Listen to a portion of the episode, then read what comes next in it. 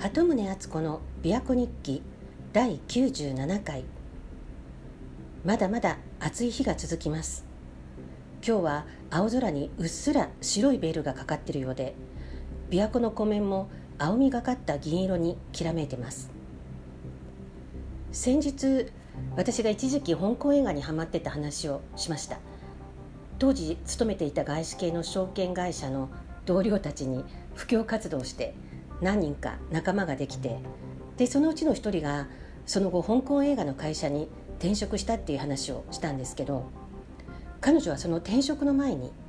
まあこれも彼女が引き寄せたのかもしれないんですが突然ご主人が香港に転勤となってでそれで彼女も仕事を辞めてご主人と一緒に香港に行ってでそこで広東語の学校に通ったり香港映画を見たり香港生活を満喫して結果的にそれがその後の転職につながったんです。で彼女が香港で暮らすようになったので私も香港の彼女のもとを訪れたりしてたんですけどもその少し後に私自身も北京に太極拳留学をしました。でちょうどその大学が夏休みに入ったところで北京から香港の彼女のもとをまた訪ねたんです。でその時は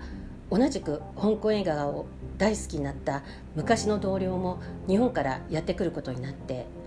久しぶりに香港で3人で会おうっていうことになってもう私もすっごく楽しみにしてたんです。でもう一人の友達は私より一足早くもう日本から香港に来ていてすでにもうその香港に住んでる友達のマンションにいるということでした。でそこに北京から到着した私が一目散に向かったわけです。彼女のマンションはもう行ったことがあるので迷うことなくまっしぐらに向かったんですけど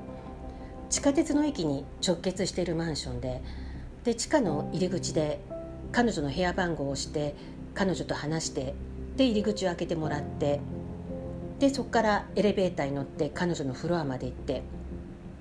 で廊下を曲がってその後はもうまっすぐに彼女の住む部屋へ向かうんですね。分厚い玄関ドアの外にさらに鉄格子があるっていう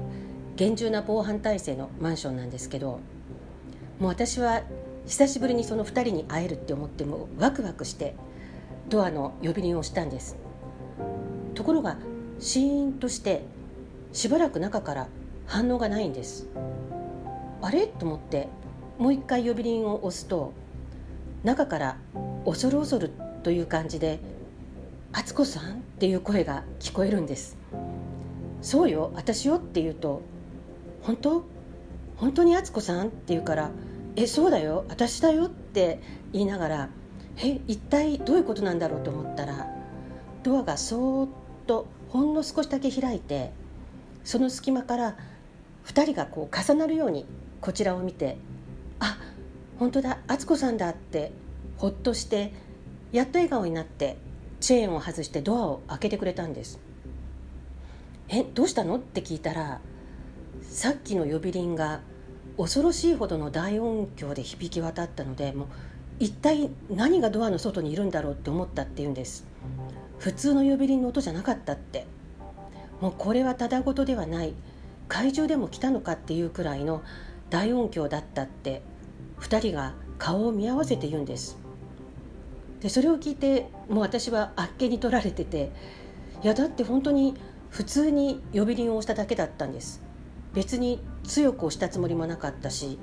むしろ軽くポンって押しただけだったのでただただびっくりでまあ私自身はその音を聞いてないですしでも2人の様子から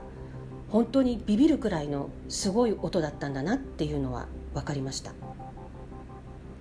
で結局思い当たることって言えば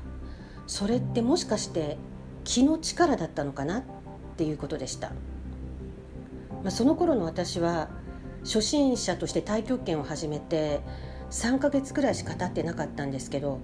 ちょうどどんどん面白くなってきたところでで毎日5時間くらい練習してたんですね。まだまだ肩も変だし筋肉もそんなについてないし柔軟性もまだまだだったんですけどでもやっぱり毎日練習していたから気のパワーが身についてきてたんでしょうか、まあ、そういえば私はその2人に会えると思って嬉しくってそのマンションの廊下を軽いスキップに近いような感じでルンルンしながら歩いてきてでドアの前に来てそこで止まって方向を変えて右手でポンって呼び鈴をしたんですけどそのポーズは後で考えると毎日やっていた太極拳のポーズに近かったんです。もしこれがアクション映画だったら最後にこうポンって手を出すところで手のひらから気がパーって出て敵が倒されるっていう場面になりそうな感じで。だから知らず知らずの間にこう手のひらから出た気のパワーで呼び鈴をしてたのかなって思ったりまあ自分では何とも言えないんですが2人の反応を見る限りそう考えるしかないような気がしました。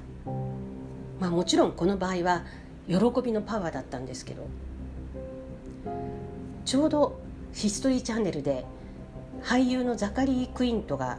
やってる番組をで少林拳の僧侶の神業を目撃してそれを検証するっていうようなことをやってるのを見たところだったのでふと思い出したんですけどでも目に見えないパワーってありますよね。しかもそれが呼び鈴の音という現象で現れたのも面白いなって思ったんですが残念ながら私は北京から帰ってからはもうずっと太極拳はやってないんですでも誰にでもあなたにも目に見えないパワーはきっとあると思いますそれでは良い週末を。アンカーでお聞きの方は音声メッセージが残せます。それ以外でお聞きの方は鳩宗敦子 .com のお問い合わせページからメッセージが送信できます。鳩宗敦子でした。